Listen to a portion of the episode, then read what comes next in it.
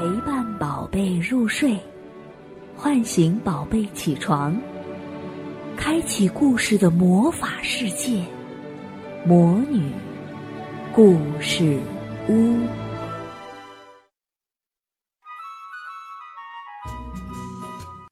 亲爱的小朋友们，你们好，我是你们的海海姐姐。今天我们继续讲安徒生童话里的野天鹅。上一回啊，我们说到艾丽莎和她的十一个哥哥遭到了巫婆王后的狠心对待，把她的十一个哥哥变成了十一只野天鹅。那么，艾丽莎和她的哥哥们历经千辛万苦，终于找到了对方，并且团聚在了一起。那接下来他们又会经历一些什么呢？让我们接着往下讲。艾丽莎坐在一个山洞前的石头上，山洞里长满了一种绿色的植物。最小的哥哥对艾丽莎说：“妹妹，你一定累了吧？早点休息，祝你有一个好梦。”艾丽莎睡前虔诚的祈祷，希望哥哥们早日恢复人形。最后，她累得睡着了。艾丽莎梦见自己在空中飞翔，最后飞到一座宫殿前面，从宫殿里走出一位仙女，原来就是那天在湖边遇见的那位好心的姑娘。仙女微笑着说：“艾丽莎，如果你想救你的十一个哥哥，就必须采集有刺的荨麻，用脚把它们踩碎，得到麻。”并搓成线，编织成十一件长袖披甲，给你的哥哥们穿，才能解除王后的魔咒。山洞里的绿色植物就是荨麻，但是一定要用教堂墓地上长出的荨麻才有效。而且你要记住，从你开始编织外套的那一刻起，一直到你完成为止，绝对不能开口说话。不然，一切努力都会白费。说完，仙女用荨麻轻轻碰了一下艾丽莎的手，她立刻醒了过来。她跪下来感谢仙女，然后找到附近的教堂墓地，收集了许多荨麻。可怕的荨麻像火一样烧灼着艾丽莎的双手，上面很快就布满了水泡，但是。为了救哥哥们，他乐意忍受这些痛苦，不停的编织。天黑了，十一个哥哥回来了，看到艾丽莎一句话都不说，以为是王后的魔咒造成的。但是，当哥哥们看到艾丽莎满是水泡的双手和旁边那堆荨麻时，就明白妹妹是在为了救他们而吃苦。最小的哥哥难过的哭了，眼泪滴在艾丽莎的手上，那些水泡马上就消失了。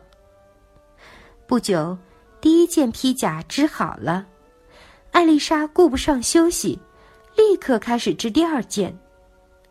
突然，她听到远处传来猎人的号角声和狗叫声，她非常害怕。很快的。猎人们来到山洞前，最先进洞里的是一位英俊的国王。国王被艾丽莎的美貌迷住了，他把她带回王宫，并且打算娶她做王后。大主教很反对，他认为这个美貌的女人一定是邪恶的女巫变的。国王却一点儿都不在乎，他把艾丽莎带到一个小房间里，说。我特别把荨麻带了回来，布置成你住的那个山洞的模样，喜欢吗？艾丽莎开心的笑了，她亲吻了国王的手。不久，国王和艾丽莎结婚了。虽然大主教还是经常在国王耳边说他的坏话，不过这都没有动摇国王的心。仁慈的国王。每天都想尽办法让艾丽莎高兴。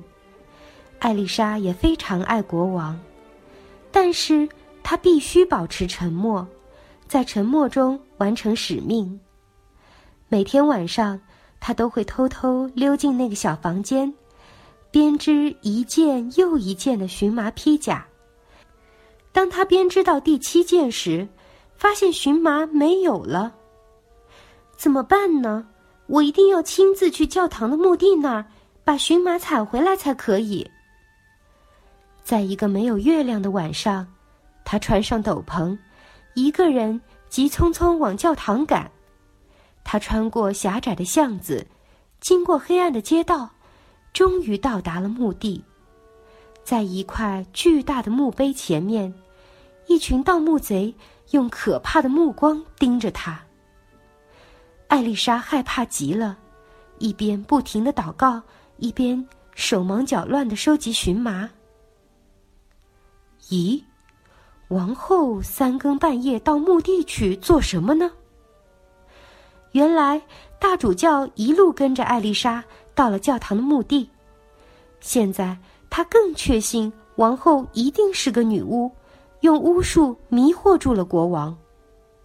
第二天一早，大主教立刻告诉了国王一切。国王虽然不相信，但是他开始怀疑起来。到了深夜，国王假装睡着，艾丽莎又和以前一样，轻轻的下了床，到那个小房间去了。国王的脸色一天比一天难看了。艾丽莎发觉了，心想：国王看我的表情越来越奇怪了，他开始不安起来，更加努力的编织，只剩最后一件披甲时，荨麻。又用光了，艾丽莎决定再冒一次险，去教堂的墓地采荨麻。这天深夜，艾丽莎又去了。奇怪，这么晚了，她还要去哪里？国王好奇的跟踪艾丽莎，大主教也偷偷的跟在后面。他们跟踪到教堂的墓地，国王看到艾丽莎走到盗墓贼中间。又伤心又生气，立刻派卫兵来抓艾丽莎，把王后抓起来，让全国人来判她的罪。消息一传十，十传百，很快的，全国人民都知道了。大家决定用火刑把王后烧死。第二天，艾丽莎坐在一辆马车上，由一匹老马拖着去刑场，车上装着已经织完的披甲。可怜的艾丽莎忘掉了自己的不幸，一刻不停的编织着最后一件披甲。一路上，大家都在纷纷议论：“你看，那个可怕的女巫，快把她烧死吧！真是个邪恶的女人。”这时，天空中突然传来拍动翅膀的声音。艾丽莎抬头一看，原来是哥哥们找到了她。到了刑场，卫兵们要把艾丽莎从马车上拖下来。那十一只天鹅立刻冲上前去保护艾丽莎。艾丽莎一看，知道来不及织完最后一件了，就把十一件披甲全丢到天鹅们身上。刹那间，十一只天鹅变成了十一位英俊的王子。但是，最小的王子还留着一只天鹅的翅膀。因为那件披甲还缺一只袖子，艾丽莎大喊：“我终于可以开口了，我是无辜的。”说完，她就累得昏倒在哥哥们的怀里。大王子马上向大家解释了一切。当艾丽莎醒来的时候，国王正温柔的对着她微笑。不久，王宫里。重新举行了一次隆重的婚礼，十一位王子高兴的为他们俩祝福，全国人民相信新王后是一位天使，从此以后，国王也更爱这个善良又美丽的妻子了。好了，亲爱的小朋友们，今天的故事就讲到这里，我们下次再见。小朋友，今天的故事就讲到这里了。什么？还没听够？好办！第一，在微信公众号搜索“魔女故事屋”加关注，既可以听故事，又可以学道理。第二，在喜马拉雅和蜻蜓 APP 中搜索“魔女故事屋”，在那里可以连续不停的听魔女们讲故事哦。记住，要让爸爸妈妈来帮你操作哦。那我们下次见喽！